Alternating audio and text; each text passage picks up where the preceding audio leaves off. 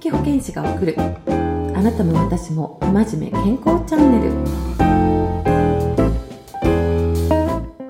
この番組は大切な方のために不真面目ながらも健康になっちゃおうという方法をご紹介している番組です。パーソナリティは現在、えー、現役保健師として医療に携わっている私ここがお送りしています。ということで、えー、今回も早くも第4回になります。えー、この2、3回ね、えー、続けてアルコール、飲酒についてお話をさせていただいているので、えー、今回はですね、その3回目ですね、じゃあ具体的にどうやったら、あの、お酒を楽しみながら上手に付き合うのかっていうところを、えー、お話をさせていただきたいなと思います。えー、前回はあの検診前にお酒抜いてねあの数値だけをねこう調整しても無駄だよというお話をさせていただいたんですけれどもあの例えばあのなんだろう肝機能とかでね数値高くって検診で引っかかって、えー、保健師さんにもうねこのままだと病気になってしまいます。お酒どうやったらやめますか？みたいな、えー、お話をねされたところでねあんまりいい気持ちがじゃないというかまあきっとね皆さんね、まあ、そういうことをどうせ言われるんだろうなと思いながら、えー、保健師さんのね保健指導の扉を開くんじゃないかなと、えー、思っているんですけれどもそれよりもですねあの大好きなお酒ともっと大好きになれるようにとか、えー、もっと美味しく飲めるようにっていうところをあの皆さんとお話をして最終的には、えー、すごくお酒を楽しんで、えー、てるのに量自体は減っているみたいなことになれると私はねすごくいいんじゃないかなと思っています。でですねあのあのね聞いてきました。お酒が大好きな方に。もう私も大好きなんですけど、えー、もっともっと大好きな方にですねお酒好きじゃない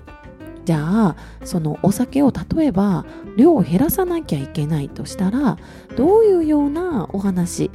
だったら、えー、減らせるって思いますっていうふうにあの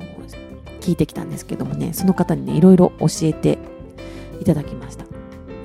で、えー、その方曰くですねお酒って結局なんか時間があると飲んじゃうんだっていう話をしてたんですね。なんか、えー、帰ってきて別にねあの飲みたいとかあのそういうことじゃなくてなんかこう習慣になっている？帰ってきて、えー、自然と体がなんかいつもの流れでお着替えをして、えー、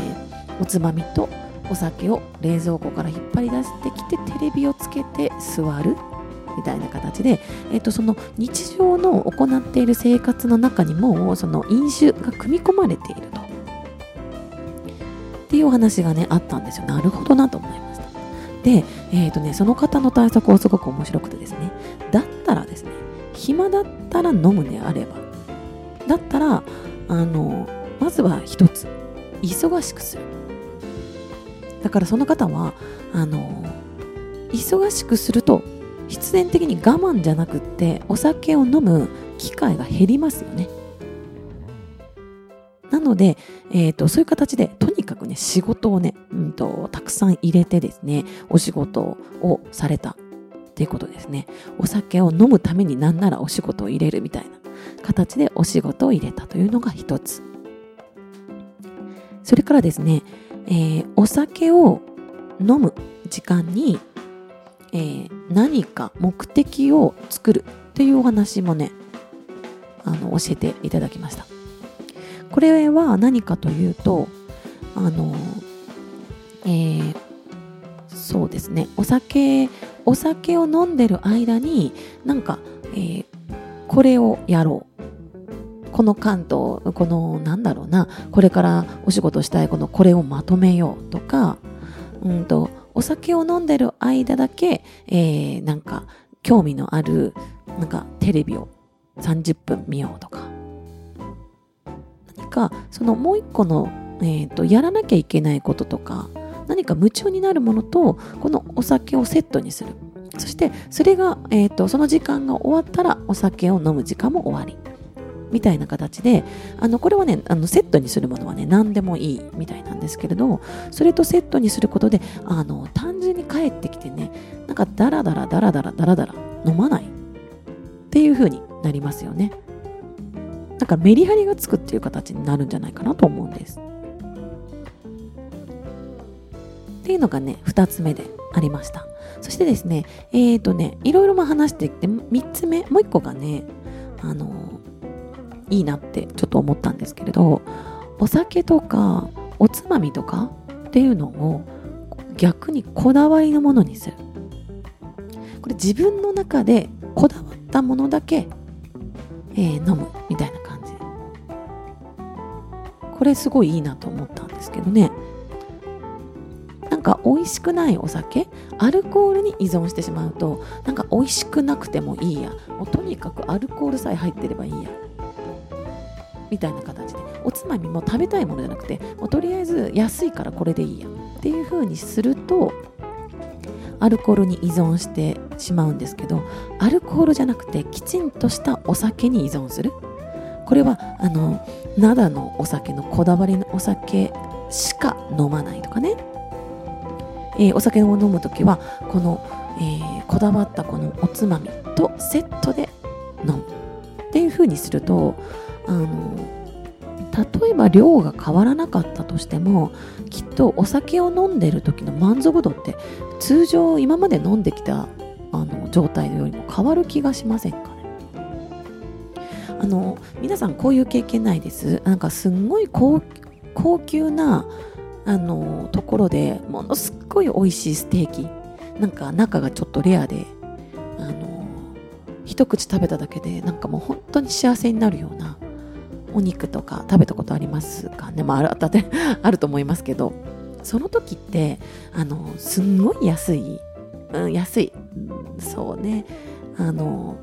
なんかバイキングみたいなところでなんか大量に食べたりとか安いところに行って大量に食べた。っていうような時よりも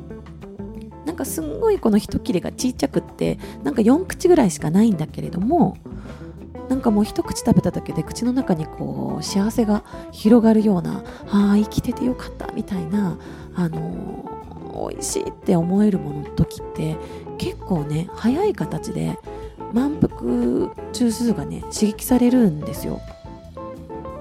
もう満足しちゃう。ああ来てよかった生きててよかったもう十分ってなっちゃうんですよね。だからねそういう時ってあんまり量食べてないと思うんです普段よりも。っていうのと一緒であのお酒もあの適当なお酒を飲むんじゃなくてあこれ本当に美味しいなと。仕事から帰ってきてこの一口が本当に美味しいなっていうような、えー、お酒をね、えー、飲むっていう風にこだわっておく。そうすると大切に大切に飲みますよね。なんかごくごく飲むというよりは一口一口味わって飲むと思うんですね。もしくはおつまみでも一口一口味わって食べる。っていうことが起きてくると思います。でそこをちゃんときちんと自分の中でルール化しておくと、えー、お酒が飲みたいけど買ってないからな今日は飲むのやめようとかね。逆にちょっと買ってこようって言って体を動かすことになったりとかね。なんかその一個のルールでなんか今までなんかこう量量でこう満足をさせてた部分が質で満足をさせるっていう形でね、えー、切り替わっていくと最終的に量が減るので体にいいっていうことがね起きてくるんじゃないかなと思うんですよね。これお酒に限らずなんじゃないかなと思うんです。はい、えー、今日ね、えー、お伝えしたのは3つですね。1つは、えー、暇な時間に飲んでいるんであれば暇な時間を作らないっていうのが1つ目。それからお酒を飲む時間に何かとセットにして、え、何かをやる間にお酒を飲むという風な、え、ルールにする。それから3つ目、えー、こだわりのお酒やおつまみを使って、えーと、その時間を極上のものにするっていうのが3つ目。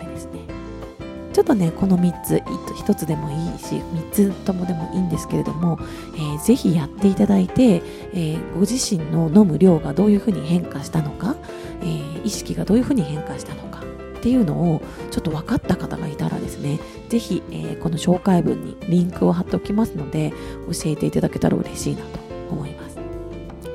私もお酒好きなのでね是非ちょっとここら辺ねやってみたいなと思うんですけれども。はい。ということでね、何か一つ、あの、参考になったらいいなと思っています。はい。いかがでしたでしょうかね。えー、飲酒についてね、ちょっと3回には、4回かなにわたって、えっ、ー、と、いろいろお伝えをしていきました。で、えー、ちょっとこれ、あの、2、3ヶ月続けていただいたりとかってしながら、また、新しく情報入ってきたら不真面目なね、方法入ってきたら、またラジオでシェアをしたいなと思いますので、よろしくお願いします。